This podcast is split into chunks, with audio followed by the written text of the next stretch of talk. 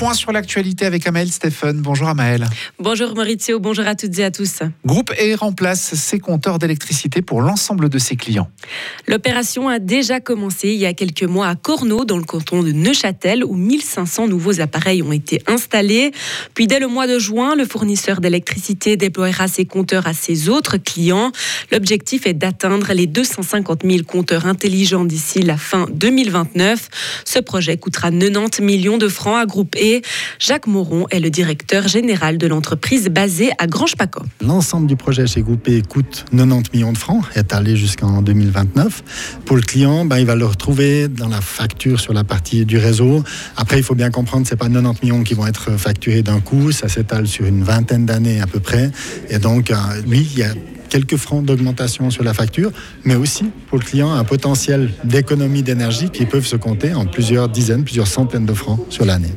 Ce déploiement s'inscrit dans la stratégie énergétique de la Confédération qui veut que d'ici 2027, 80% des clients des différents fournisseurs d'électricité disposent de ces nouveaux compteurs, des appareils qui permettent aux ménages et aux entreprises de connaître en temps réel leur consommation d'électricité et l'impact que pourraient avoir des mesures d'économie comme l'abaissement des températures à l'intérieur des logements.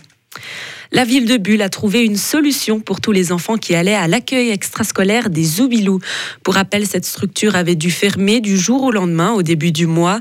Une dérogation du service de l'enfance et de la jeunesse permet à trois sites d'offrir des places supplémentaires jusqu'à la fin de l'année scolaire en début juillet. Les structures seront prêtes d'ici la fin mars après avoir aménagé leurs locaux et engagé le personnel nécessaire. Au total, la commune a reçu une demande d'inscription pour 46 enfants qui allaient à l'accueil extrascolaire des Zoubilous.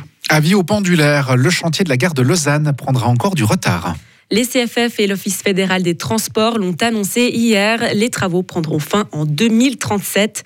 Le canton de Vaud et la ville de Lausanne n'ont pas tardé à réagir. Ils se disent inquiets de ce timing et veulent des garanties pour assurer le bon fonctionnement de la gare de Lausanne.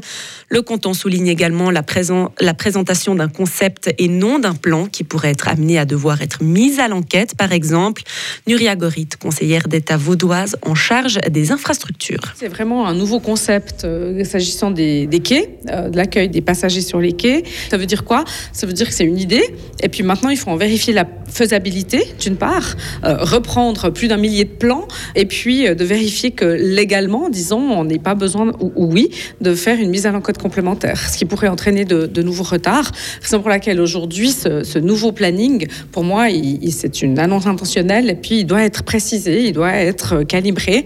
Et à l'intérieur de ce nouveau planning intentionnel, c'est important pour nous de dire qu'une des demandes que nous avons fait principalement au CFF, c'est de garantir que pendant toutes ces années de chantier, eh bien, non seulement les trains vont pouvoir continuer à entrer et sortir de gare, et puis euh, qu'on pourra adapter l'offre au fur et à mesure, parce que les gens, euh, ils ont de plus en plus de besoins de mobilité. Des propos recueillis par nos confrères de LFM. Les CFF précisent que concernant les surcoûts liés à cette nouvelle planification, ils seront analysés ces prochains mois. L'UBS va peut-être racheter Crédit Suisse. La première banque suisse est en pour le rachat total ou partiel de son rival en grande difficulté. C'est ce qu'a affirmé hier le quotidien Financial Times.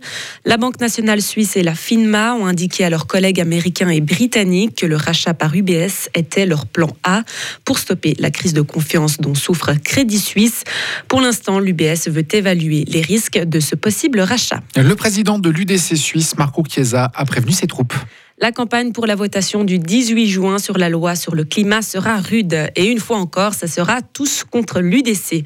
Tous les délégués du parti se sont rassemblés aujourd'hui à Genève pour parler des prochaines votations et surtout du non catégorique à la nouvelle loi qui concerne la protection du climat que le président de l'UDC nomme la loi sur le gaspillage de l'électricité.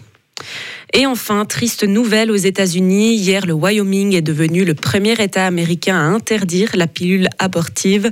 Cette décision constitue une nouvelle victoire pour les conservateurs qui entendent faire reculer l'accès à l'avortement dans le pays. Le gouverneur du Wyoming a appelé les législateurs à aller plus loin et inscrire une interdiction totale de l'avortement dans la constitution de cet État et de la soumettre au vote des électeurs. Retrouvez toute l'info sur frappe et frappe.ch.